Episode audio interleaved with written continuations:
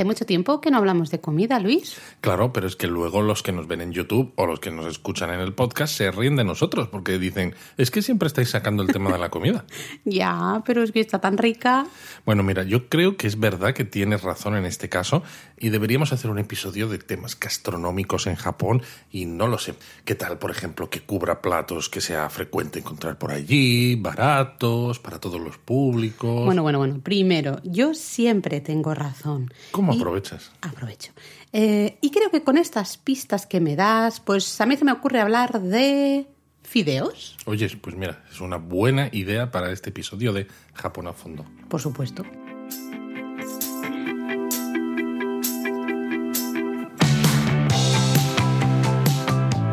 Bienvenidos a Japón a fondo. El podcast sobre Japón de la mano de japonismo. Patrocinado por Lexus. Experience Amazing. Bueno, pues hoy toca hablar de fideos. Hace unos episodios ya, no recuerdo cuándo, la verdad, hablamos de los donburi, ¿no? Esos Mm, cuencos de arroz con diferentes ingredientes por encima. Hoy vamos a hablar de otro plato súper típico de la gastronomía y un plato que, vamos, no va a faltar en ninguna visita a Japón, ¿no? Cuando uno va de turista a Japón, yo creo que los platos de fideos... Cuando uno va de turista a Japón, te bajas del avión y ya te dan un plato fideo en el aeropuerto, ¿no? Oye, pues no estaría mal. Sería, Para- Bienvenido a Japón. En lugar de Pum, ponerte toma. el luau este, ¿no? Así hawaiano, te, te pone los fideos. Pues estaría muy bien, la verdad, sería una buena manera de, de luchar contra el jet lag. A mí me parece una ideaza. Vamos a escribir al gobierno de Japón para que lo instaure como tradición ahí japonesa Pero es verdad milenaria. que entre los fideos, si luego sumas lo que decías tú de los donbur y demás, aunque sean solamente como dos conceptos, pero hay tantos platos Mm. Que- no necesitan mucho más. Exacto, porque donburi, acordaros que decíamos hay muchísimos, ¿no? Dependiendo de los ingredientes que pongamos encima de ese cuenco de arroz. Fideos también hay muchísimos, desde muchos tipos de fideos, del fideo en sí, hechos de manera diferente, con diferentes harinas y demás. Ahora lo hablaremos también de platos, ¿no? Diferentes dentro Exacto. de, un, ese mismo, uso de un fideo. mismo fideo, ¿no? Se puede Exacto. servir de maneras diferentes para que nunca te, te llegues a aburrir del todo. Exacto, además los fideos son buen alimento, ¿no? Al final, gran capacidad nutricional y encima están normalmente muy bien de precio. Uno puede comer un buen plato de fideos, muy rico, bastante bueno, en muchos casos, en muchos casos puede llegar hasta ser sano y todo, eh, por muy poquito dinero. Bueno, al final hablamos, un fideo no deja de ser harina de algo Exacto. con agua, ¿no? Con lo cual relativamente... Claro, pero luego va a depender de lo que le pongas a ese fideo, Hombre, ¿no? Porque claro, si es, por ejemplo, un caldo hecho con todos los huesos de cerdo que ha hecho chup chup ahí durante horas y horas, pues probablemente ya eso sano, sano, sano tampoco. No, si yo lo ¿eh? decía porque era barato. Sí, sí, es, eh, la verdad es que sí, estos platos son muy baratos y cuando estamos de viaje por Japón, eh, tanto los que vayáis con presupuesto un poco más limitado como los que no, siempre se agradece, ¿no? Poder comer, siempre es lo que decimos, se puede comer muy bien en Japón por relativamente Sí, poco yo creo dinero. que, que eso es una de las cosas buenas que tiene Japón, ¿no? Con esos donburi que mencionas, pero los fideos, que es el, eh, el objetivo del episodio Mm. De hoy. del episodio de hoy, porque comida barata la hay en cualquier país, pero Mm. evidentemente si estás por Japón y vas a estar dos semanas, por decir algo, comerte una hamburguesa cada día de esas dos semanas, pues es un poco aburrido e incluso bastante menos sano, ¿no? Lo bueno de los fideos y de que tengan tantas variaciones es que puedes comer platos que son muy japoneses, con lo cual ya estás haciendo algo que también es muy japonés en el momento de la comida. No es demasiado caro, es variado además, ¿no? Y es más sano que, que una hamburguesa. Totalmente. Y además, eh, la ventaja de los fideos, como sucedía un poco con el donburi, pero creo que con los fideos todavía más, es que se encuentran por todas partes. Uno cuando va a ciertos restaurantes de estos, un poco como de carretera, por decirlo de una manera, ¿no? Restaurantes que están eh, cerca de puntos turísticos, un montón de sitios, luego restaurantes especializados, por supuesto. Eh, en todos ellos hay siempre algún plato de fideos. Siempre, Siempre, va a haber siempre. fideos, ¿no? Con lo cual, eh, vamos, hambre no vamos a pasar nunca. No, en eso Japón, está claro más que bien no. al contrario, ¿no? Y bueno, ahora lo veremos, ¿no? Hay muchos tipos de fideos japoneses, los podemos, en muchos casos, tomar fríos, ¿no? Que se mojan luego en una salsa. Pueden ser calientes, en sopas, salteados. En ¿Salsa dulzona o no? Una salsa dulzona, sí, Luis. Ya sé que es... Eh, siempre te ríes de mí con esto, pero es que es el adjetivo perfecto para describir el sabor de ese tipo de salsas. Una salsa de soja, pero eh, mezclada con otros ingredientes y consigue jugar con ese dulce salado. Mm, muy rico. Así que en este episodio lo que vamos a hacer es hablar de las variedades más importantes de fideos, porque hay diversos tipos, ya lo hemos dicho al principio, pero tened en cuenta que lo que hemos dicho, dentro de estas variedades de fideos, ¿no? según su producción, ¿no? la harina de la que están hechas, etcétera, hay muchas variedades regionales. Es decir, no os los vais a acabar nunca. A lo mejor el plato concreto sí, pero todas las variedades de fideos que existen en Japón esas no. Y bueno, ya puestos a hablar de variedades regionales, ¿no? De que la comida en Japón además tiene esa, ese puntito regional en el que hay platos especiales en cada sitio, pues qué mejor que leerse nuestro primer libro, ¿no, Laura? Sí, ahí te he visto muy bien, Luis. Sí, señor. Publi, publi.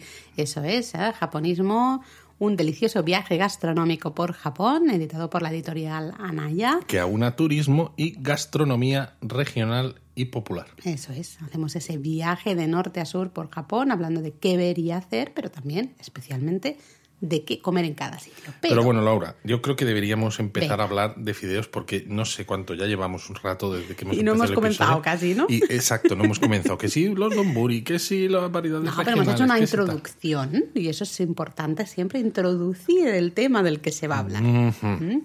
Yo creo que si quieres empezar ya, deberíamos empezar por probablemente uno de los fideos más famosos, especialmente fuera de Japón, en Japón evidentemente también, pero fuera de Japón probablemente son los más famosos, que sería el ramen. Bueno, es tan famoso que es el plato más popular de Japón. Hay miles de restaurantes de ramen en ¿eh? Japón. Miles. Bueno, claro que hay miles.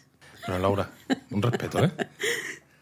Es tan popular que le hicimos un, episodio en Japón a fondo, porque si ya hemos dicho, ¿no? Que con el ramen hay miles de restaurantes por todo Japón, puedes comer un bol de ramen cada día durante tu estancia en Japón y que sea totalmente diferente uno a otro y no te vas a aburrir. Si encima esto lo extendemos ¿no? al resto de platos de fideos de los que vamos a hablar a continuación, empezaréis a entender que realmente esto de los fideos es, bueno, se nos va de las manos. Vamos, que se nos va a quedar cuerpo de fideo. Se nos va a quedar Después de un viaje a Japón. Bueno, el ramen, como comentábamos justamente en el episodio, que si no lo habéis escuchado, después de este os ponéis el episodio del ramen y así os encaja perfecto. Eh, son esos fideos que están hechos de una eh, masa, ¿no? Con harina de trigo, sal, agua y el kansui, ¿no? que es un tipo de agua alcalina. ¿Mm?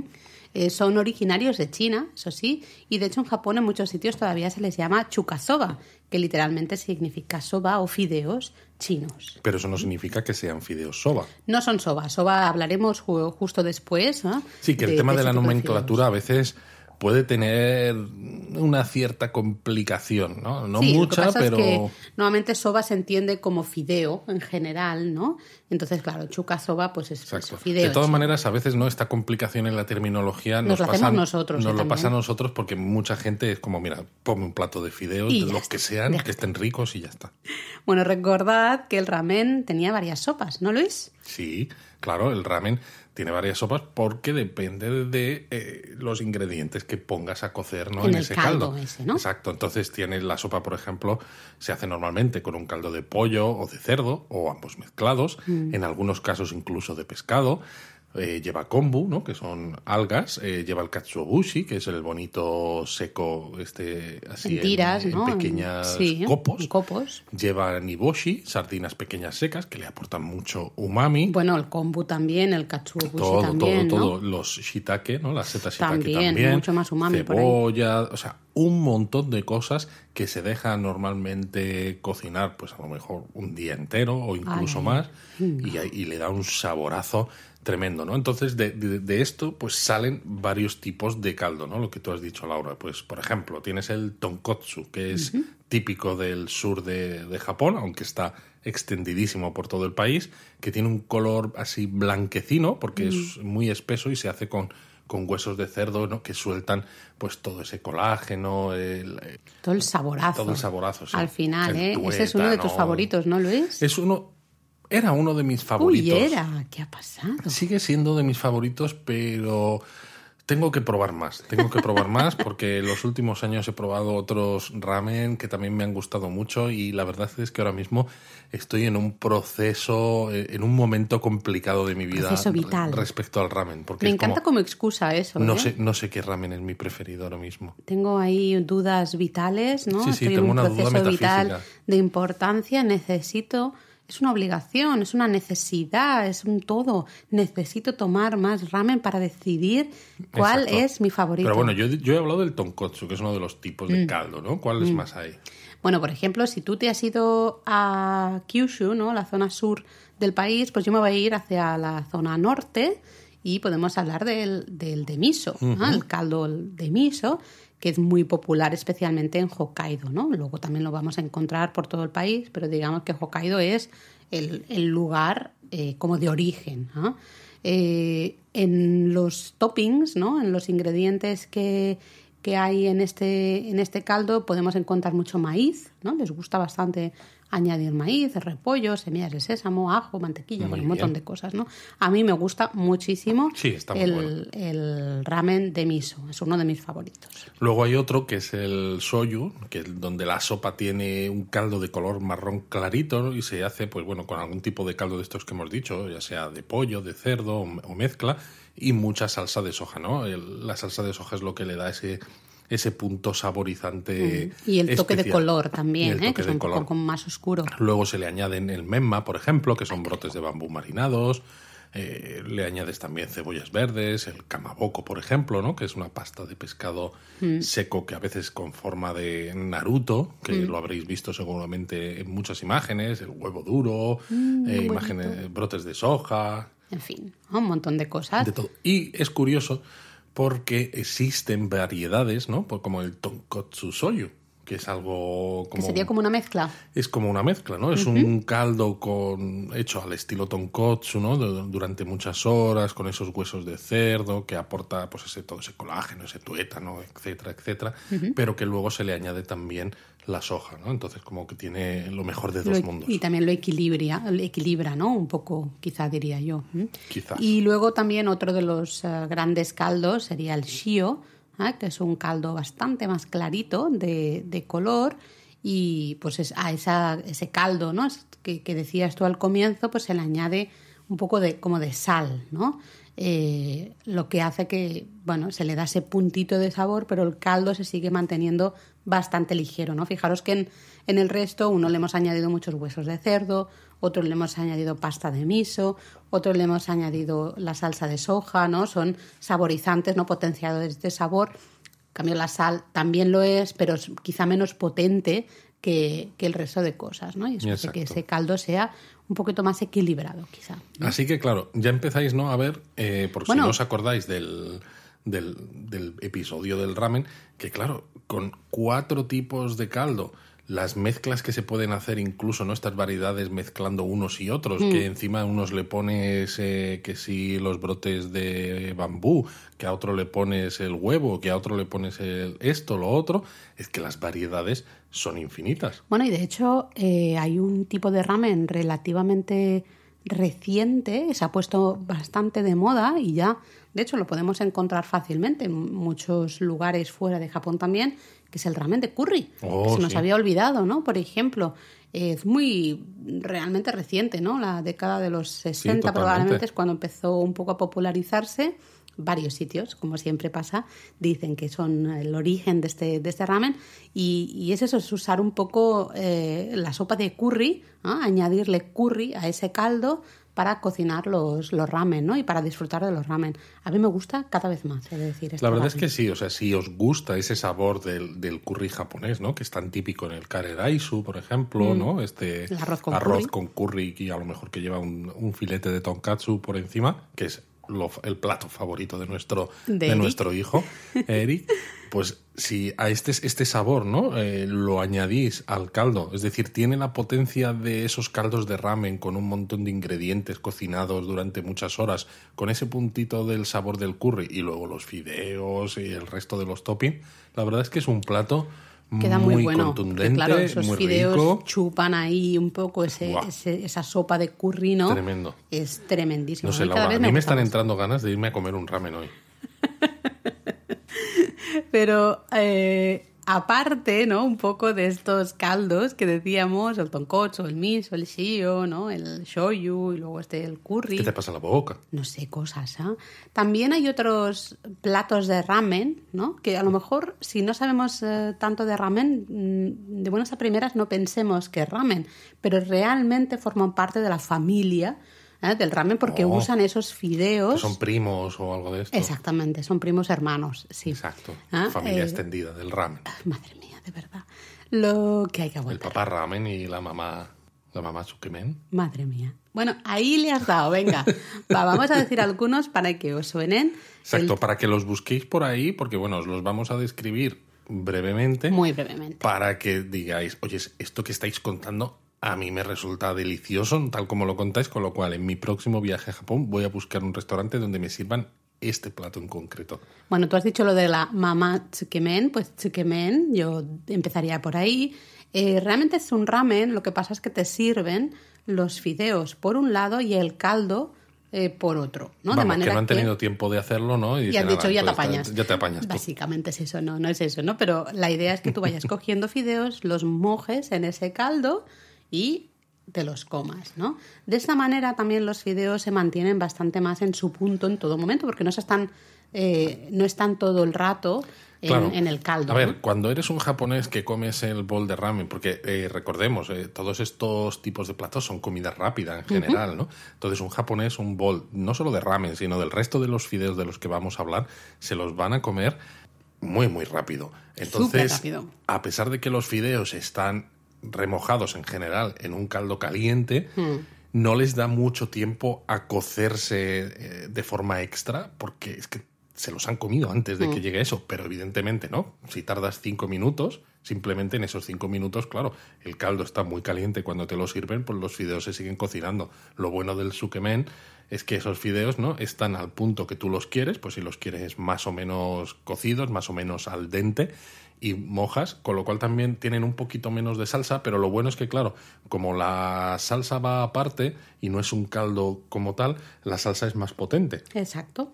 Porque está más concentrada, Está más ¿no? concentrada. Digamos, para que justamente solo con mojar un poquito los fideos y llevártelos a la boca Ya te ya aporte te todo lleves, ese ¿no? saborazo del... Eso es. Luego otro tipo de ramen relacionado sería el hiyashi chuka, que básicamente ramen frío, ¿vale? Eh, tendremos estos, los fideos de ramen están cocinados, pero están enfriados y luego le ponemos varios ingredientes por encima. Suelen ser ingredientes también más o menos refrescantes a temperatura ambiente o directamente fríos y se alinea un poco con una salsa tare, que de nuevo es una salsa entre ácida y dulzona, ¿no? Más Bueno, o menos. eh, como el agente saborizante este, pero que en lugar de añadirlo al caldo, caldo. del ramen, se pone en solitario, ¿no? Pues Eso para es. aportarle Ese ese, frescor, sabor, ese, sí, ese frescor, ese punto ácido, ese punto Mm.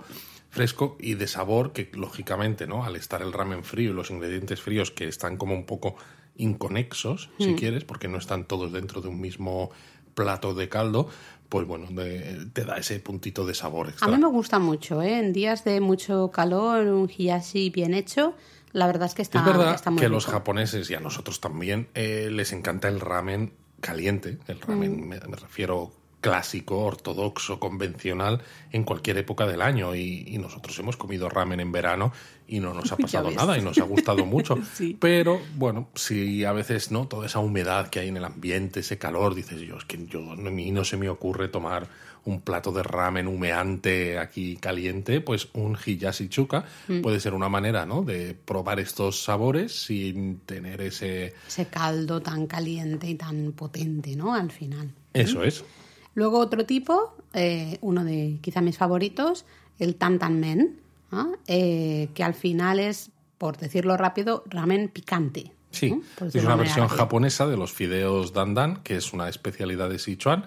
Y es eso, ¿no? Lleva eh, ají, la, sopa me refiero, lleva sésamo, lleva un montón de cositas ricas que le aportan ese sabor picante y en lugar de llevar la carne de cerdo no así fileteada, el chashu, eh, suele llevarla de picada.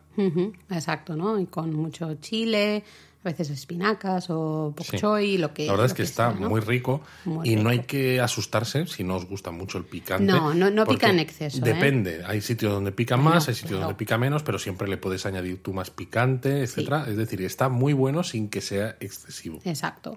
Luego, otro tipo de ramen que podéis ver es abura soba, que aunque se llame soba, de nuevo se usa ese soba como fideo, ¿no? Y abura es de, de aceite. Entonces, la traducción literal, literal sería fideos de aceite. Y básicamente, pues es esos fideos de ramen, ¿no? Con, am, con sus aderezos que se sirven sin sopa, Aderezos, que bien hablas. bueno, pues los toppings, no sé, lo que los ingredientes estos, sin sopa, ¿vale? Sí que se, se- hay una pequeña cantidad, ¿no? De una salsa así como aceitosa, ah, que tiene una parte de soja, de aceite y Pero demás. aceitosa no en plan malo, sino en plan rico. Porque No, me refiero, claro, cuando a veces hablas de algo que es aceitoso, no suele ser un, no sé, una connotación un poco negativa. Vale, pues no sé cómo decirlo, si no, porque es eso, abura, soba. Sí, sí, sí, que es de aceite. De aceite Pero con un poco de, rico, claro. de salsa de soja, todo para que quede, justamente lo puedas mez- mezclar todo y quede untuoso, ¿no? Exacto. Justamente. ¿Mm? También muy ricos. Mm, qué rico, sí. Y luego también, bueno, no, no entra dentro del ramen como tal, pero ya que hablábamos al principio de esas eh, variaciones un poco regionales, sí que podríamos hablar muy brevemente del champón típico de, de Nagasaki, que son unos fideos un poco más gruesos que del ramen, pero también, de hecho, más delgados que otros fideos que ahora veremos, ¿no?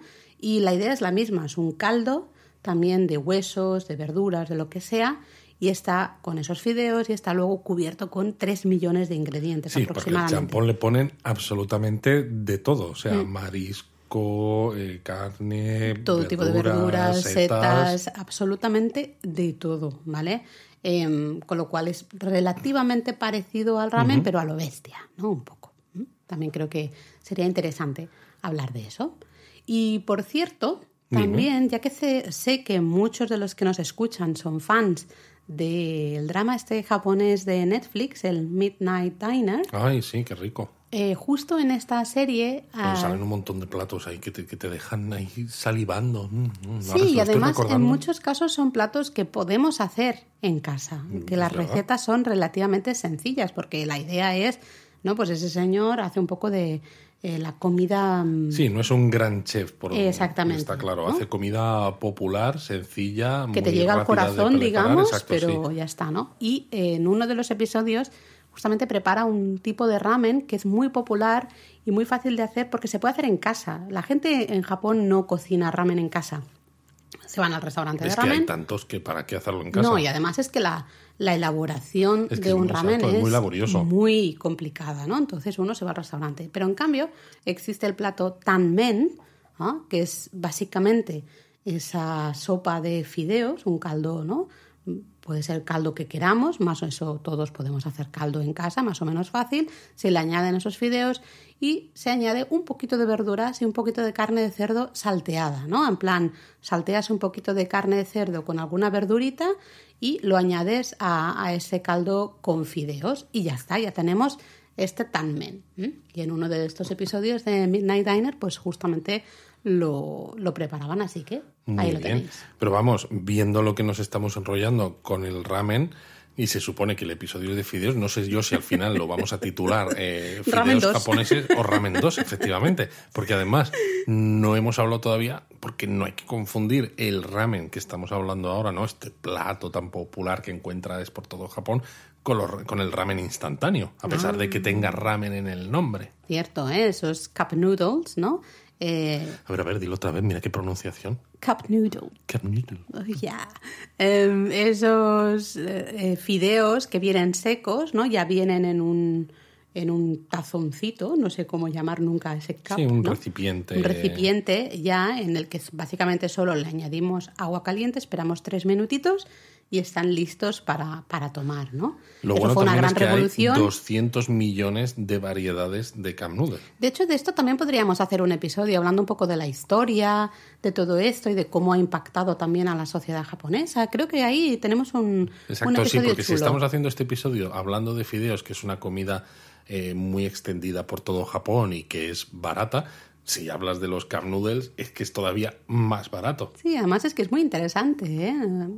Ahí nos lo apuntamos, Luis, queda Nos apuntado. lo apuntamos. Pero venga, vamos a seguir, porque si no, lo que tú has dicho, este episodio va a durar 3 millones de horas y no es plan. Y dejamos el ramen atrás. Tenéis mucha más información justamente en ese episodio de podcast que hemos dicho. O en la web también. O en la web también, evidentemente. Que tenemos un pedazo de artículo del ramen que te caes de espaldas. No, hombre, no te, no te caigas que te vas a hacer daño, que ya no tenemos edad no tenemos para edad. estas cosas. Bueno, nos vamos al siguiente tipo de fideo y nos vamos a el tipo de fideo más grueso de todos los fideos que hay en Japón, que sería el señor udon. El señor Udon, este que es el tío. Exactamente. En la familia esta tuya que te has montado, el señor udon es el tío. ¿ah? Que es este, ¿no? Que va así, así muy, muy grandote. Exactamente. ¿eh? Bueno, el, el udon es un tipo de fideos blancos, muy blancos, están hechos con harina de trigo y agua y, y, bueno, normalmente se pueden comer o fríos o calientes en sopa, ¿no? Esto veremos que pasan con muchísimos eh, fideos, ¿no? Mm, son de origen japonés, aunque bueno, como bueno, yo diría de todas maneras que el tipo de sopa que se utiliza para el udon, ¿no? Tiene un nombre concreto, ¿no? El kakijiru. Y que es bastante común en, en muchos de estos platos Cierto, de fideos, ¿no? sí. Porque es un... Al final es caldo base, ¿no? Un Exacto, es un caldo base que lleva pues el caldo dashi, ¿no? Este que se hace con los copos de bonito seco, lleva soja y lleva mirin, que es este saque un poco más dulce, Dulce. que se utiliza mucho para, para cocinar, ¿no? Entonces al final estos ingredientes eh, forman un caldo que la verdad es que encaja con un montón de platos, Sí. con un montón de preparaciones, porque es fantástico. De hecho, es una manera relativamente fácil y rápida de preparar un caldo, ¿no? Total. Eh, cuando hasta estamos en casa, queremos hacer una sopa de fideos relativamente rápida, eh, pues esto puede ser una, una buenísima opción, ¿no? Sin duda. Pero bueno, me, me hablabas del origen, ¿no? Que es origen japonés. Sí, en teoría, aquí todo hay que cogerlo con pinzas, ya sabéis, porque, bueno, mm, hay muchas historias y muchas leyendas, ¿no? De si eh, los fideos son realmente japoneses o llegaron con alguna influencia china, pero bueno, en principio eh, se cree que más o menos en el siglo XIII, ¿no? Un monje zen introdujo las técnicas de- del molido, ¿no? De la harina desde China a Japón, ¿no? Y fue en ese momento en que comenzaron a hacerse fideos con diferentes tipos de harina. Bueno, sí, la ciudad de Hakata, ¿no? Que es donde también se, se surgió, eh, bueno, o la zona de Hakata alrededor es donde surge ese ramen tonkotsu de huesos de cerdo que hemos dicho, son los que dicen que hacen el udon según esta, esta forma, ¿no? La de este monje del siglo XIII. Pero de todas maneras hay otras otras versiones de la, del Sí, origen, ¿no? Hay, hay otros que dicen que surgió en el, en el siglo VIII, que de nuevo por un enviado japonés a la corte de la dinastía Tang en China y que vio platos de fideos y entonces pues trajo el plato. Otros dicen que hay eh, que fue Kukai, este monje tan, Bueno, tan Kukai hizo famoso. todo en Es Japón. que es eso, Kukai hizo todo. O sea, es ya, no le creó bastaba. la, la escritura japonesa Exacto, en no le kana, bastaba con hacer todo, todo. peregrinaciones, ¿no? Sino que dice, pues el- vamos el- a crear la, la escuela Shingon. la escritura japonesa, los fideos, Todo. udon, el tal, el cual. En Japón lo tiene muy fácil. Cuando les preguntan el origen de algo, siempre todo es Kukai. Kukai, eh, el, gran Kobodaishi, eh, hizo todo. Pero bueno, sí, esta es una leyenda y, bueno, no sabemos si es verdad o no, pero sí que dijo, se dice que introdujo el, el udon justamente en Shikoku, en la isla de, de Shikoku. Y curiosamente, la antigua provincia de Sanuki, que hoy es La prefectura de Kagawa. Arigato gozaimasu, Kagawa, iba a decir Tokushima y decía, no es Tokushima, no es Tokushima, no me sale. Kagawa, gracias. Kagawa es donde está Takamatsu, por ejemplo. Eso es, y de hecho, eh, toda esa prefectura es muy conocida por sus udon, se siguen llamando los Sanuki udon, ¿no? Los udon de la antigua eh, provincia de Sanoki. ¿no? Ellos dicen que fueron los primeros en adoptar el udon de, de Kukai, ¿no? El traído por Kukai, con lo cual al final, incluso dentro de Japón, ¿no? Ahora tienes, pues eso, ¿no? Eh, la prefectura de Kagawa que dicen nosotros seguimos el estilo de Kukai y llega a Hakata, ¿no? En Fukuoka, en Kyushu, y dice no, nosotros seguimos lo del siglo XIII del monje este y tal. Y dice, mira, iros un poco es a, igual, a, comed udon y ya está, que está muy rico, ¿no? Ahí está. Em, como curiosidad, como sucede en muchísimos platos al final, en la zona este de Japón, es decir, toda la zona de Kanto y alrededores, se suele usar la salsa de soja más oscura, que se llama koikuchi, es una salsa que ha estado fermentando ¿no? durante mucho tiempo, puede llegar hasta, rica, ¿eh? hasta, un año fermentando. Y en la zona eh, de, la, de, Kansai, digamos, ¿no? Sí, es, Osaka, Kobe y todo esto. Eso es, se usa la, una salsa más clarita, ¿no? Que se llama usukuchi. Suele estar fermentando como unos dos, tres mes, meses, no mucho más. Exacto. Y en su forma más simple, el udon se puede comer pues con cebolla, cebolleta verde en rodaja fina quizás un poco de kamaboko, esta pasta de pescado, ¿no? Como el Naruto que mencionábamos del ramen. Y, ya. y a veces poco más. O sea, Sí. no, no, no, Luego no, no sí es un hay- plato muy complejo realmente. No, luego hay varios platos así famosos, ¿no? Que introducen alguna cosita extra. Por ejemplo, uno de Exacto, los más esto populares. por si alguno os llama la apuntad porque atención. lo vais a ver en muchos menús de esos restaurantes que decimos. Sí, a aunque no veces- sea porque os interese, sino para que sepáis de qué están hablando, porque vais a ver los platos Sí. y claro, vais a ver, vale, udon, sé que son estos fideos que me han contado los, Los chicos de fideos gruesos. japonismo, ¿no? Gruesos, blanquitos, pero ¿y, este nombre que lleva? Mm. Pues por ejemplo el kitsune udon, ¿vale? Que se traduce como udon de zorro. Eh, es este udon que se cubre con un aburage mm, dulcecito, ¿no? El aburage es esas rodajas de tofu fritas, ¿no? Que están tan ricas, tan ricas. tan Sí, porque además, ¿eh? claro, están sumergidas en el caldo, Van absorbiendo ese caldo. eso sí, está muy caliente, lo normal es quemarse porque te metes Yes. el, el tofu frito en la boca, muerdes, suelta todo el caldo Claro, que está súper caliente, ahí. te llena la boca y, y, bueno, pues te, te escaldas por dentro. Luego también tenemos el tanuki udon, ¿no? la traducción es el udon del, del perro mapache, ese tanuki típico japonés, que de nuevo es este, ¿no? Eh, este cuenco de fideos udon en caldo con masa de tempura. ¿Vale? Lleva así trocitos de masa de tempura. Sí, sí, pero rico. solo masa, ¿eh? Luego tenemos el tempura udon, que ese de nuevo es ese cuenco de udon con tempura por encima. Puede ser esas gambas, ¿no? A veces en, en Sí, o tempura. langostinos casi más bien, ¿no? Sí, Estas gambas langostinos, muy, grandes japonesas. O si no, muy típico es el kakiage, que es como una bola, digamos, de verduras y a veces con alguna gambita también, todo troceadito y se hace la, la tempura todo junto, ¿no?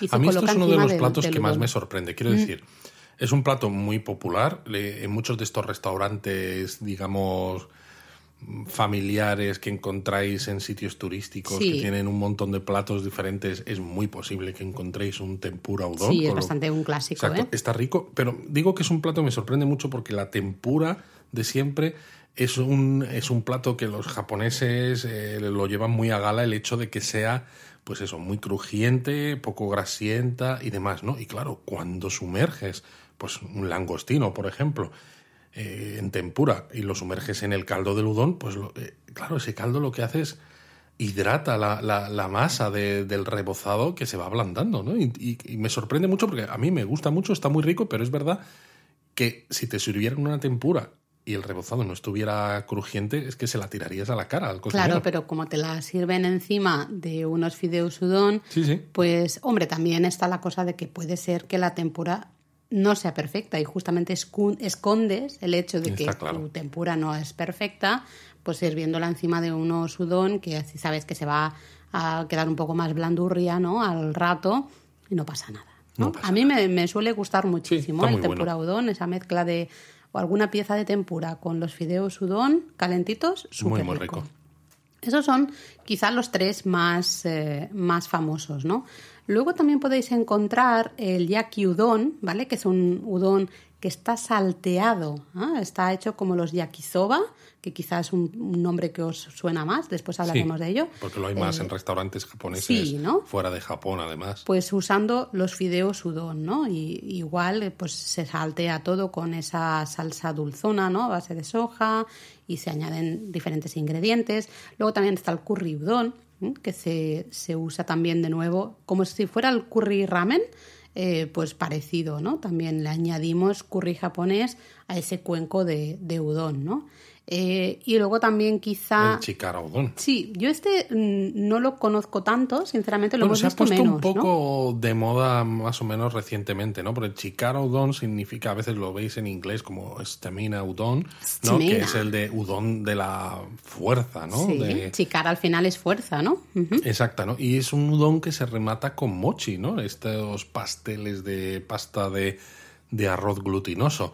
Y luego se cubre con carne, con huevo, verduras, es decir, Vamos, es mucha, potente, ¿eh? mucha proteína, ¿no? Entonces la gente, sobre todo, supongo que los que hacen mucho deporte, ¿no? Que quieren hacer musculación y todo eso, les viene estupendo porque les da ese aporte proteínico sin tener que tomar batidos extraños, ¿no? Y dicen, oye, yo me tomo un cuenco de udon y que está mucho más rico. Oye, como excusa así para hacer deporte también lo veo bien, ¿eh? Luis, Hombre, vamos a sí, hacer sí. ahí mucho deporte para Vamos luego tomarnos deporte el udon, ¿no? Luego también el udon es muy típico eh, añadirlo a los nabe. Los nabe son esos estofados que se preparan en la propia mesa, muy típicos del invierno japonés, ¿no? Ponemos esa cazuela en la mesa con el, con el fuego este portátil y se van cocinando diferentes ingredientes en un caldo bastante suave, ¿no? Es bastante habitual también añadir fideos udon, en algunos casos durante ¿no? la cocción de los otros ingredientes y en muchos casos al, Al final, final, exacto. ¿eh? como, como ya decir, cuando ya no puedes más, entonces dicen, Y dices, ahora toma, pues ahora te quedan los udon. fideos. Exacto, ¿no? Y luego también, ya que estábamos hablando de al principio, ¿no? Que existen muchas eh, variedades regionales, pues eh, me acuerdo, por ejemplo, en Nagoya, que los, eh, los udon se cuecen también así a fuego lentito, ¿no? Con, unas, con un caldo de miso.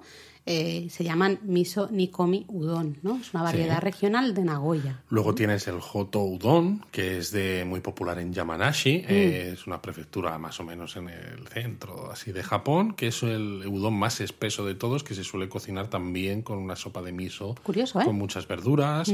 Luego tienes el Sara Udon en Nagasaki, por ejemplo, pues tienen, ¿no? Tienen los fideos y por encima pues lleva repollo frito, brotes de de sojas. cosas.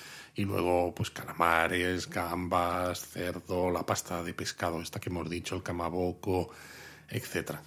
Luego también mm, recuerdo el morioka yajamen, ¿ah? que de este tipo de fideos hablamos en, en nuestro libro, por ejemplo, así que ahí os lo dejo. Luego también tenemos el zarudon, que son, es udon, pero en frío. Se Exacto. sirven frío, es perfecto para el, el verano. Totalmente. Y luego unos que siempre nos hacen mucha gracia en general. Sí, a todo el mundo le hace mucha gracia el bukake udon. Bukake udon. Que es un, se, se suele servir en frío con un caldo espeso que se hace normalmente, ¿no? Una base de, de dashi, este caldo que se hace con el- los copos de bonito seco. Y no, no es lo que pensáis, sino que se llama así porque el caldo se echa por encima y salpica, que es lo que al final significa bukake. Ah, qué interesante. Qué interesante. Bueno, sigamos, Sí, dejamos... sí, sí, vamos a, cambiar de, tema a- porque seguro sí. que, que- que- que Vamos a alguno, dejarlo. algún oyente está teniendo imágenes un Ya, tanto ya, ya está. Luis, ya está. Vamos a seguir y vamos a seguir hablando de otro tipo de fideos muy populares también, que son los soba. Mm, me encantan los soba. Los sobas son fideos hechos de trigo sarraceno. ¿m? Eh, normalmente o alforfón, eso es. ¿eh? Normalmente se hacen con una mezcla ¿no? de trigo sarraceno y pueden llevar también un poquito de, de harina de trigo. Va a depender un poco de, mm, Me encanta el nombre este de la trigo receta. sarraceno. Sí, ese te llena ahí. La cosa es que si eres celíaco, pues puedes buscar eh, soba que sean 100% de trigo sarraceno, ¿no? Entonces esos evidentemente los vas a poder Sí, el trigo sarraceno no, no tiene gluten. Eso es. Si, ah, si llevan mezcla, si se usa harina de trigo eh, tanto en su elaboración como a veces a, a la hora de cortarlos y demás, que se puede impregnar, ahí ya va a depender de tu intolerancia, ¿no? De lo que, de lo que aguantes Exacto. o no, ¿no? Cada uno, pero que sepáis que los hay que son 100% de trigo sarraceno y esos, para los que tenéis intolerancia al gluten, pues eh, Totalmente. se pueden comer. Y bueno, pues también hay muchas variaciones de soba, ¿no? Que son similares al, al udon, porque Mm. los, los puedes encontrar desde fríos hasta servidos en sopa. Exacto, los eh, zaru soba, hemos dicho antes zaru udon, ¿no? Para los udon fríos, aquí tenemos los zaru soba, que son los soba fríos. Y que se sirven en una bandejita de bambú, ¿no? Normalmente. Con sí, con unos po- un poquito de alga nori, cebolleta verde, etcétera. Y luego lo, lo normal es que, bueno, pues tomamos una porción de estos soba fríos y los ah, mojamos en una salsa que se llama mentsuyu, eh, o a veces simplemente tsuyu, ¿no? Es la típica salsa para mojar estos, estos fideos soba, de una base de salsa de soja, y a la que le podemos añadir cada uno lo que queramos, pues como wasabi, un poquito de cebolleta, Sí, ¿no? Le toda esa podemos añadir cositas a esa y esos salsa. trocitos de alga nori que te sirven con el plato, ¿no? Luego tú los puedes verter en el cuenquito de la, de la salsa, le puedes poner el wasabi para añadirle el toque picante que te apetezca y mojas ahí los fideos. Y la verdad es que está muy rico porque es muy, es muy refrescante. Mm. Luego hay una tradición bastante curiosa, es que des- al finalizar ¿no? de comer los fideos, en muchos restaurantes tradicionales sí que te añaden al, al- al cuenquito donde tenías esa, ese, eh, la, la salsa, el suyu, ¿no? el mensuyu, te añaden agua caliente de, de la cocción de los propios fideos. ¿no? Es un agua que está eh, al final enriquecida con la propia Exacto. cocción de los Con lo cual, fideos, cuando ¿no? si los hacéis en casa, no tiréis el agua. No tiréis el agua, lo mezcláis y os lo tomáis. Sí, sí, ¿no? el sobayu este. Mm, Exactamente, ¿eh? exacto. Muy popular en eso, en sitios tradicionales. Exacto. Y bueno, como curiosidad, eh, aquí un poco de. Vamos a hacer un poco viaje al pasado, ¿no? Porque quiero contar una experiencia. Hashtag viejuner. Hashtag viejuner, un una experiencia personal, porque el primer plato japonés casero que probé fue precisamente soba frío. Porque, bueno, había estado en algún restaurante japonés antes, pero en el año 2002, ¿no? Estaba trabajando en Alemania y en el equipo en el que estaba el jefe y algunos miembros del equipo eran de Estados Unidos y había también japoneses. Habían venido todos de Japón primero eh, porque habían estado haciendo allí cosas en la, digamos, la sucursal japonesa de la empresa. Y nos juntamos en casa del jefe precisamente para hacer una cena de equipo, ¿no? Un poco de esto de hermanamiento. Y como ellos venían de Japón y luego estaban también los propios japoneses, lo que hicimos fue soba caseros, pero soba caseros incluso amasando, ¿no? El- la harina de alforfón con el agua, cortándolos al estilo apropiado. Y luego, además, recuerdo eso, que acabamos precisamente con el sobayu, ¿no? Esta, este agua mezclada con el. Este, o sea, este agua del- de cocer los fideos mezclada con lo que quedaba del- de la salsa para mojar. Y fue como fantástico. O sea, yo desde ese momento me enamoré del, del soba frío. Es curioso porque mi experiencia es totalmente opuesta, en el sentido de que yo también descubrí los soba en ese primer viaje a Japón, cuando fui a Japón el año 2000 a estudiar. Con la universidad nos llevaron a Tottori y en Tottori estuvimos por un par de días y hicimos un taller de hacer soba a mano, ¿no? Eh, todo lo que tú has dicho, ¿no? El amasar, luego el cortar, luego pues lo hervimos y nos lo comimos, ¿no?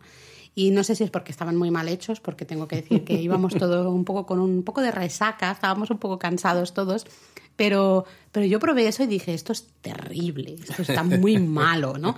Y desde ese momento dije, a mí esto de los soba no me gusta. Y fue años, hasta bastantes años Más después. que nada porque te iba arrastrando yo. Te digo, oye, que esto está rico. Sí, un poco porque te veía y tú disfrutabas y yo decía, ¿cómo puedo disfrutar de eso? Y yo tenía el recuerdo de que estaba muy malo, ¿no? Eh, y ya fue años después que sí que lo volví a probar y actualmente, eh, desde luego, me gustan mucho, especialmente fríos. ¿eh? En, en verano me gustan mucho, son muy refrescantes, sin duda.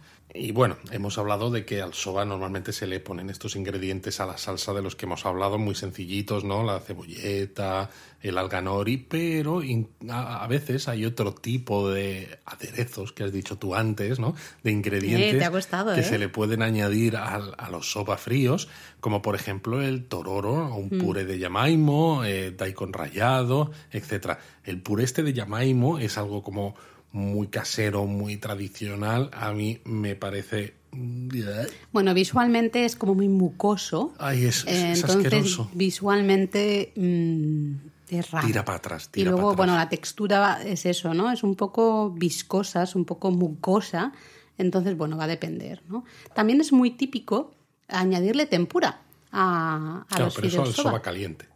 Eh, bueno, de hecho, a veces en algunos restaurantes de soba Bueno, frío te, sirven en la tempura como aparte, ¿no? Exacto. Pero sí que en el soba caliente es muy típico, ¿no? Eh, pues ese, ese platito, ¿no? De, de, de soba con ese caldo de nuevo, ¿no? Usando ese dashi, la salsa de soja y el, y el mirin, ¿no? Eso es. Y le ponemos, pues, eh, tempura, las piezas que sea, por encima. También es súper, súper Sí, típico. nosotros también cocinamos tempura en la cena aquella en Alemania.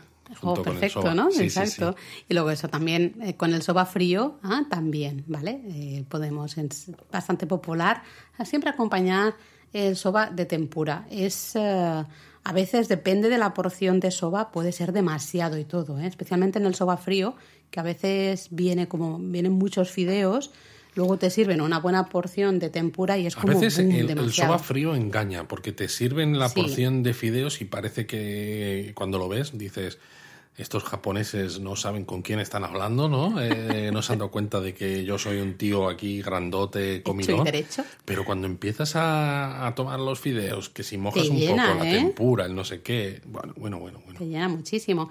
Y hablando de soba, hay unos soba muy populares en fin de año, que son los toshikoshi soba, eh, que son esos fideos muy largos, esos soba súper largos, que se toman justo el último día del año, en, en Nochevieja, eh, porque simbolizan la longevidad, ¿no? la larga vida que queremos en el año, y próspera también, en el año que, que entra. ¿no? De eso hablamos en todos nuestros especiales de, de Año Nuevo y fin de año y. Navidad en, en Japón. Bueno, no- sí, no es la primera vez que hablamos, ¿no? De que a los japoneses les gusta mucho la- todos esos rituales y todas estas comidas ¿no? Mm. que simbolizan cosas, ¿no? Entonces eso, ¿no? Estos fideos tan largos simbolizan larga vida, con lo cual es Así una que si manera estáis, genial de exacto, empezar el año. ah, si estáis el 31 de diciembre, solo lo podéis tomar el 31 de diciembre. El 1 de enero no vale.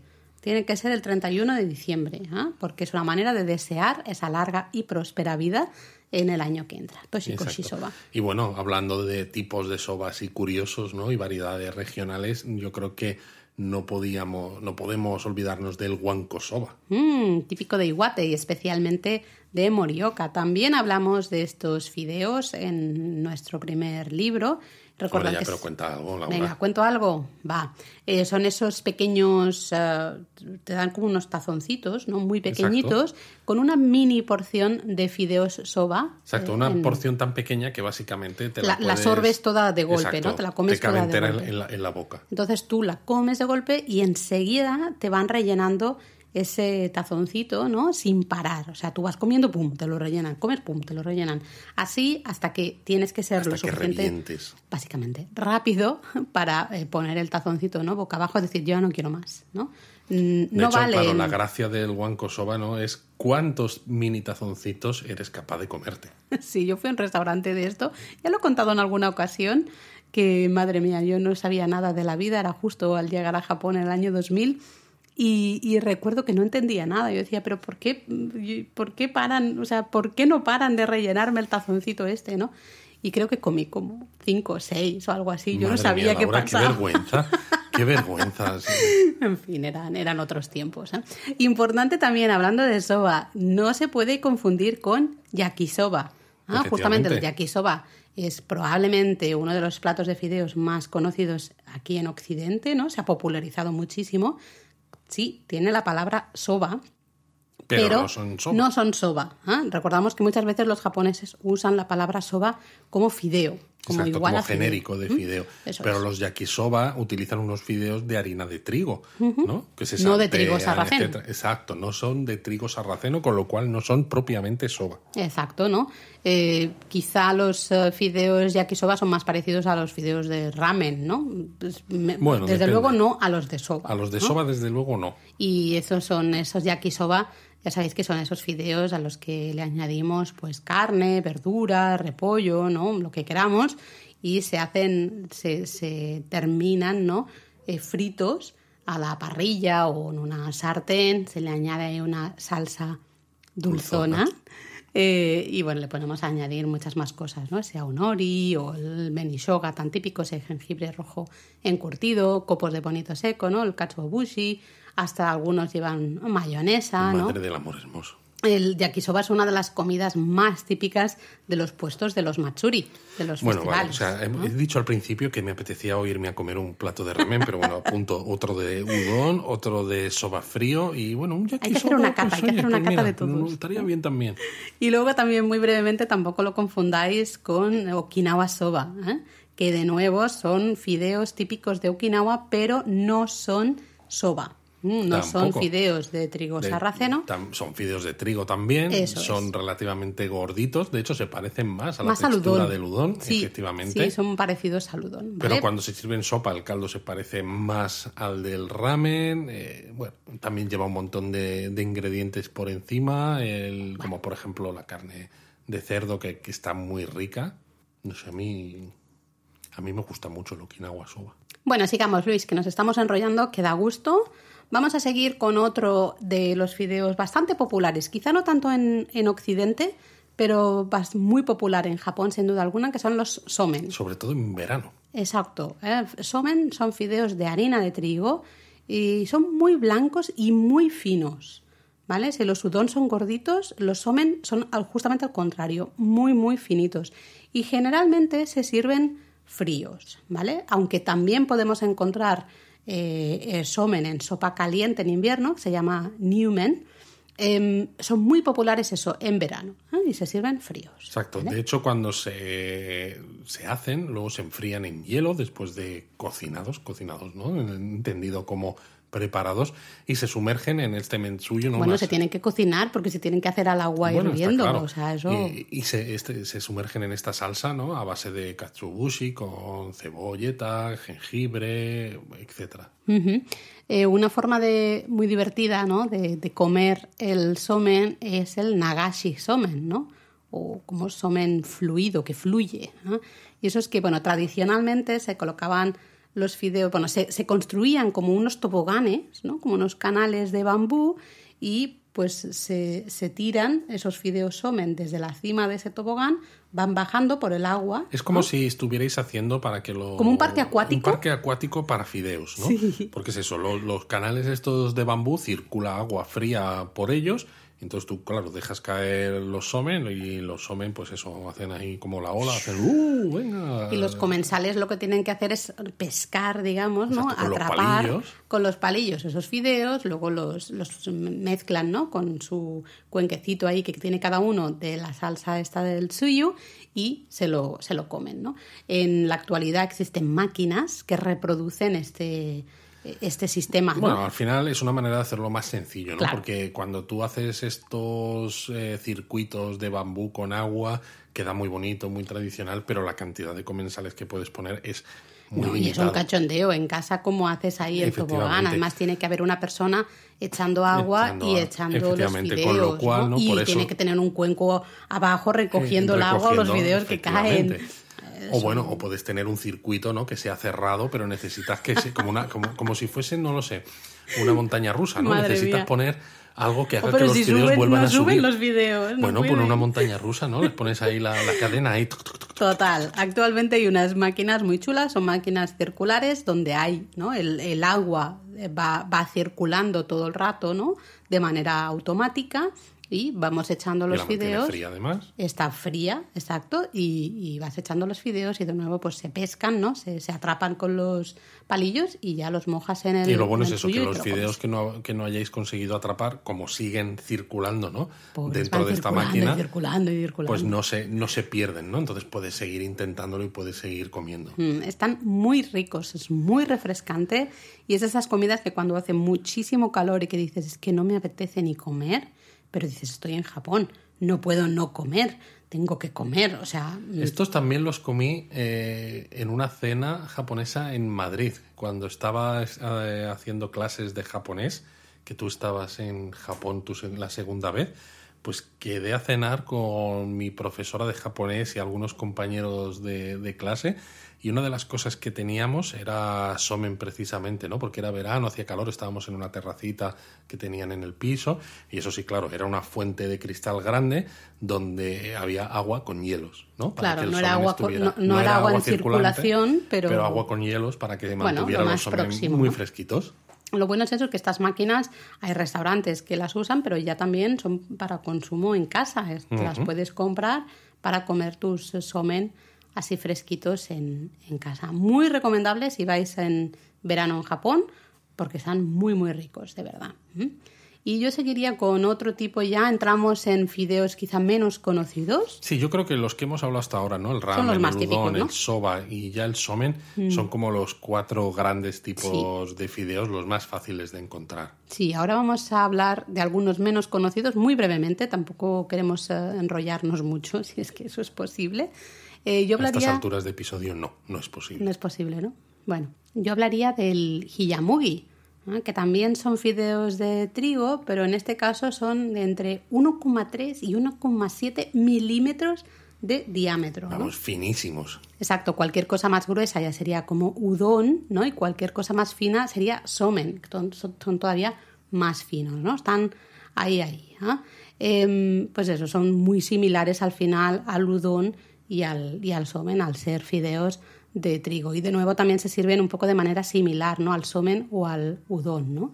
Y puede ser que los veáis, quizá la característica eh, con la que los vais a reconocer de manera más fácil es que en muchos casos tienen colores, ¿no? Por ejemplo, se mezclan con té, con té verde, entonces estos hiyamugi eh, quedan de color verde, ¿no? Se mezclan en rosa para que los podéis tomar bajo los cerezos en flor, ¿no? Ya sabéis que les encanta luego tomar todas esas comidas de color rosa en referencia a los cerezos, ¿no? Un poco eso, cuando vayáis al supermercado y vayáis a, a la zona de fideos, pues probablemente si veis alguno así de color verde o de color rosa, ¿no? De ciertos colores como especiales, eh, son los hiyamugi, porque se han mezclado con algo para darles ese color. Muy bien. Y bueno, yo hablaría también de un tipo de fideos que se han puesto algo de moda, sobre todo fuera de Japón, ¿no? Mm. Para bajar peso, porque no tienen calorías, que son los shirataki, que son unos fideos, entre comillas, de konyaku. Exacto, a mí no me gustan nada, son eh, muy gelatinosos, ¿no? Son súper finos y muy translúcidos. Este, claro, es el, el konjac, ¿no? Eh, es eso, es que no son súper bajos ¿no? en carbohidratos, en calorías. Bueno, es que, claro, no saben a nada realmente, entonces no me extraña que no, no tengan eh, ningún tipo de carga nutricional. De hecho, estos fideos son un 97% agua un 3% este cognac y, y también lleva glucomanano, que diréis, ¿qué es esto? No, pues es una fibra dietética soluble en agua. Entonces estos fideos tienen muy pocos carbohidratos digeribles, energía alimentaria, poco sabor propio, etcétera, pero aportan, pues bueno, pues eh, visualmente no, parecen fideos como cualquier otro y dicen, ah, pues vale, pues es un plato de fideos, aportan cierta textura, ¿no? Quizás, pero no te, no te dan ese aporte calórico que muchos otros fideos sí que tienen. Em, por ejemplo, es muy típico tomarlos en sukiyaki, ese estofado en el que el caldo sí que está hecho ¿no? a base de nuevo de esa salsa de soja, mirin, a veces creo que también un poquito de sake, azúcar, porque claro, estos fideos shirataki los ponemos y absorben un poco el caldito, ese caldo al final del sukiyaki si el caldo ya está rico de por sí, esta mezcla de, cosas que tú has dicho, cuando además has cocinado ahí pues carne, has cocinado las verduras, etcétera, el caldo tiene saborazo, ¿no? Y hmm. claro, los fideos estos shirataki que no tienen sabor por sí mismos, lo que hacen es absorber todo este sabor del caldo y en lugar de bebértelo, ¿no? Que dices, pues a lo mejor no me apetece, no, al final aprovechas el caldo comiéndolo, ¿no? Y, mm. con, un ingrediente que te aporta esa textura, ¿no? Y que te da mordida. Para la gente que está a dieta o que está controlando un poco, ¿no? Eh, su peso, pues pueden ser buenos, ¿no? Justamente porque dices, bueno, mira, estoy comiendo estos fideos japoneses, pero no me está aportando tanto como un udon o un ramen, ¿no? Eh, lo puedes mojar Tú lo has dicho, no me está aportando tanto. Ya sé que tú lo referías desde el punto de vista de carbohidratos. Tampoco de felicidad, no me está aportando felicidad. Pero sí que, bueno, si, si sois un poco conscientes, ¿no?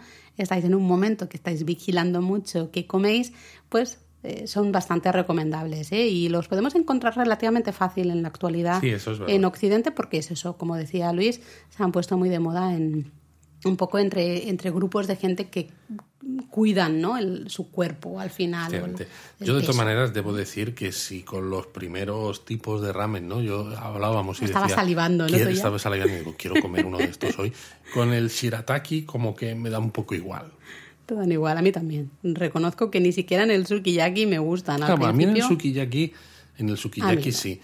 Porque quizás además eh, son perfectos por lo que a veces hemos dicho, ¿no? Acabar un plato de estos, ¿no? Que lleva mucho caldo y mucho tal, con fideos, cuando ya te has puesto hasta arriba de otras cosas, es como un poco excesivo, ¿no? Pero como estos fideos no aportan mucho, ¿no? Al final solamente disfrutas del caldo, pero con esa textura, ¿no? Que te permite masticar, dices, oye, es, perfecto. Todo para ti. Yo prefiero comer un poquito menos y luego tomarme esos udon que chupan ahí el caldo del sukiyaki y están súper ricos. Lo prefiero, gracias. Muy bien. Y bueno, eh, mencionar muy brevemente otro tipo de fideos, estos sí que son bastante desconocidos en general, que serían los eh, harusame, que son fideos cristal o fide- Fideos fideos, de de, cristal, sí. ¿no? Quizá que están hechos con fécula de patata, ¿vale? Sí, son parecidos a los fideos de cristal chino Chinos. y se suelen usar normalmente en ensaladas, por ejemplo, bueno, también en platos calientes y demás. Y Sí, se usan para hacer adaptaciones japonesas de platos chinos y coreanos, Sí, efectivamente. donde el, el, el fideo de cristal es mucho más común que en Japón, ¿no? En, en platos 100% japoneses, digamos, quizás menos común. Exacto. Y sobre todo no se utilizan eh, como en un plato donde ellos sean el protagonista, Mm. ¿no? Que digas un plato de harusame en caldo, ¿no? O sea, acompaña, pues eso, esas ensaladas, esos otros platos, esas Sí. adaptaciones que hemos dicho, ¿no? Eh, y de nuevo, ¿no? No son tan conocidos, con lo cual si vais a alguna tienda japonesa o de productos orientales. En Occidente es muy difícil encontrarlos, Va a ser ¿eh? complicado que los encontréis. Igual que los shirataki que mencionábamos antes, sí, ya se encuentran con facilidad. Estos os va a costar un poco más. Pero bueno, yo creo que lo podemos dejar aquí de fideos. Sí, yo creo porque que sí. si no, nos, nos, quedamos, quedamos sin tiempo, ¿eh? Como siempre. Así Nos que- quedamos sin tiempo para. Japonismo Mini. Pues sí, nos quedamos sin tiempo para japonismo mini. Es, es- es algo recurrente ya en nuestros Japón a fondo. Siempre, siempre lo decimos. Yo creo que, que, mira, voy a grabar esto de nos quedamos sin tiempo para japonismo mini. Para no tener que decirlo, ¿no? para- Y así ya no tengo que decirlo. rehusarlo. Lo reuso una vez, una vez tras otra. Bueno, yo sé me- que japonismo mini querías tú hablar de algo hablar. que te gusta mucho. Sí, de un momento triste. Es un momento triste porque ¿Quieres un pañuelito? estoy Toma, muy triste. pañuelito, toma. Gracias. Voy a llorar. Venga, a ver, cuéntanos, ¿qué, ¿por qué estás triste, Luis? El 1 de octubre se retiró la serie E4 de Aquí Shinkansen poner- de dos pisos. Hay que poner música. Hay que poner un... Sí, no sé, hay que poner un lazo negro o algo de esto O de sea, luto. el, ¿qué día has dicho? ¿El 1 de de octubre? Se retiró ya, ya nunca más volverá a ver Shinkansen de dos pisos circulando por Japón. Que a ver, tenía sentido porque estos Shinkansen de dos pisos visualmente eran una pasada. De hecho, nosotros eh, en algún caso hicimos algunos de nuestros trayectos en el pasado, los podíamos haber hecho más rápidos, pero nos esperamos para subir a un Shinkansen precisamente de estos para probarlos y hemos viajado en ellos tanto en la planta de abajo, ¿no? A ras de andén, como en la planta de arriba. Pero es verdad que son más incómodos, Bastante más incómodo. porque claro, tienes que subir o bajar escaleritas, con lo cual si vas con maletas es complicado. También eso hace que la entrada y salida de pasajeros sea, Sea más, más lenta. lenta. El propio tren es más lento que los demás que circulan por estas líneas. Entonces, tenía sentido que la- la- las- los operadores ferroviarios de Japón pues dijeran prefiero el Shinkansen, ¿no? El estándar, ¿no? Pues eh, de una sola de un solo piso, más rápido, más eficiente que este de dos, pero Te da penita. Da mucha pena, ¿no? Porque era una imagen un tanto, bueno, pues eso, diferente, ¿no? Ahora pues ya solamente quedan los Shinkansen de dos pisos circulando pues en, en Europa. En Europa. Ujú. Y lo Que, bueno, curioso no es son que Shinkansen, pero vamos, ya me entendéis, trenes de alta velocidad. lo curioso es que estuvimos viendo algún vídeo, ¿no? Del día de la última circulación. Bueno, algún vídeo. Luis me estuvo poniendo tres millones de vídeos. No, ahí era solo uno, pero que tenía muchos... Ah, era muy largo. Muy largo. Ah, bueno, vale. Pues era uno que además iba cambiando de, de estación para ir viendo Hombre, claro. pasar ese último tren, ¿no? En diferentes estaciones. Y es curioso eso siempre de ver, ¿no? Cómo los japoneses se despiden de, de estos trenes, ¿no? Hay eh, decenas y decenas de personas en el andén, todos intentando hacer fotos, grabar vídeos, diciendo adiós con la mano. Sí, era, este vídeo era muy curioso porque, claro, durante todo el último día pues hubo varios servicios, ¿no? Porque se hacían los servicios normales de, que había planificados para ese día y varios pues eh, se usaban con este Shinkansen de dos pisos y en todos ellos había muchísima gente en el andén, lo que has dicho tú, Laura, haciendo fotos. Pero en el último, último, último servicio, ¿no? El que ya el tren, ¿no? En la pantalla exterior ya marcaba que estaba sin servicio porque mm. ya no iba a ir hacia el otro extremo de la línea, efectivamente, que ya iba al depósito, a cocheras. Cuando salió de la estación, la gente aplaudía. Sí. Y le decía arigato. Sí, sí, sí, la gente gritando arigato, eh, que es gracias, recordad, eh, diciendo adiós con la mano, mm, aplaudiendo. Muy emocionada la gente. Sí, sí, sí. Bueno, y Luz también. Yo también. decir que también emocionado. Pero bueno, para que no acabemos llorando aquí todos por la despedida, ¿no? Y por la pérdida de ese Shinkansen de dos pisos. Menos mal que tengo fotos. ¿Qué tal si repasamos muy brevemente los comentarios de algunos de nuestros oyentes? Eh, por ejemplo, a Karma y a Silvia les gustó muchísimo el último japonesamente sobre el kintsugi y especialmente les gustó el debate así como filosófico, ¿no? Sobre el apego de los objetos y esa reflexión que hacíamos, ¿no? del enfoque un poco del kintsugi en la filosofía de vida, ¿no? O más bien, si la filosofía de vida que se dice que tiene como base el kintsugi, realmente el kintsugi es una buena base o no. Eh, ahí, ya sabéis, tenéis el episodio de Japonesamente, si no lo habéis escuchado todavía, para entender a qué nos estamos refiriendo. Y luego Pepelo 14 comentaba eh, del último Japón a fondo, el de excursiones eh, desde Tokio, que se dio cuenta que mientras escuchaba el podcast, ¿no? Iba sintiendo con la cabeza, como recordando algunos lugares a los que había ido, ¿no? Y, nos decía que tenía muchas ganas de conocer, ¿no? De ir justamente al resto, ¿no? Y también nos daba las gracias por transportarle de alguna manera a Japón mientras pues estamos todos que no podemos. Exacto. A mí también me gustó leer a Miguel, creo que era, ¿no? Que mencionaba que había sitios de los que decíamos en este episodio de Japón a fondo sobre excursiones desde Tokio que ya había estado, otros que no, pero que conocía, pero que le sorprendió porque le dijimos algunos, algunas excursiones que no conocía en absoluto, ¿no? Y a mí eso me, gustó, porque bueno, es una, eh, el saber que todavía podemos sorprender, ¿no? Sobre todo algunos oyentes, que algunos empezáis a ser ya de la familia. muy pro, de la, familia. sí, pero que también muy pro, ¿no? Que ya conocéis mucho de Japón y ya sabéis mucho qué sitios hay, dónde ir, eh, cómo ir de uno a otro, etcétera. Entonces, que podamos todavía sorprenderos, a mí me gusta. Y bueno, para ir terminando, creo que deberíamos ir ya a la palabra japonesa de este episodio. ¿Te parece, Luis? Sí, vamos a hacerlo algo sencillo porque se nos ha ido un poco de, de, manos este, este, episodio en cuanto a pues, longitud. Como siempre, pero eh, muy sencillito, pues justamente hemos hablado al principio ¿no? fideos, y hemos dicho, no sé si os habéis quedado con el término men, ¿no? esto no es inglés, ¿eh? no es aquí it's raining men, no. Está, lloviendo fideos. Sí, todos con la boca abierta. Em, men es la palabra eh, japonesa para fideos, ese ramen, ese men, ¿eh? o el, el men, ese men, es el de, el de fideo, pero como esta no tiene mucha chicha, os vamos a dar otra más interesante, que es la de zaru. Zaru. Zaru. Lo podéis encontrar en Zaru Soba o Zaru Udon, que lo hemos estado diciendo durante el episodio, ¿no? Y si recordáis, hemos dicho que el Zaru Soba son los soba fríos y el Zaru Udon son los udon fríos. Con lo cual, seguro que estáis pensando, ya está, Zaru es frío. Bueno, mm, es la idea de frío, pero no es frío literalmente, exactamente, ¿no? El Zaru hace referencia justamente a esa cestita de bambú tradicional, ¿no?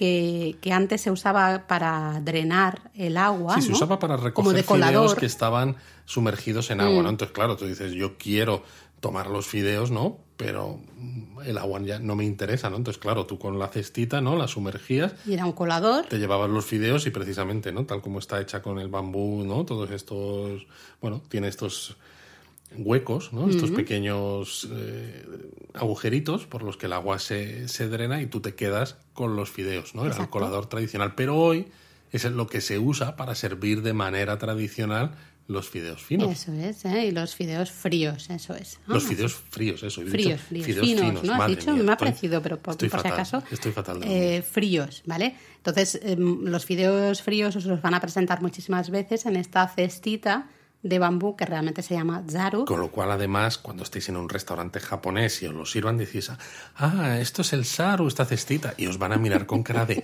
pero hay que ver lo que sabe este gaijin. Eso que, que está diciendo esta persona, ¿no? Así que bueno, cuando veáis en un restaurante ese zaru y algún tipo de fideo detrás, podéis saber que son fideos finos. Eh, ahora soy yo la que he dicho fino. ¿Qué está pasando? está fríos, fríos, ¿vale? Zaru soba, zaru udon, lo que sea. ¿eh? Se ¿Sabéis nota que son esto se nos está alargando porque ya estamos con Venga, la pues mente está. totalmente A en otro sitio. Ahora me tengo que ir a un restaurante a, hacerme, no sé, pues un, un homenaje Una degustación de, de fideos. fideos. Venga, pues vámonos. Vámonos. ¡Mátane! Mátane.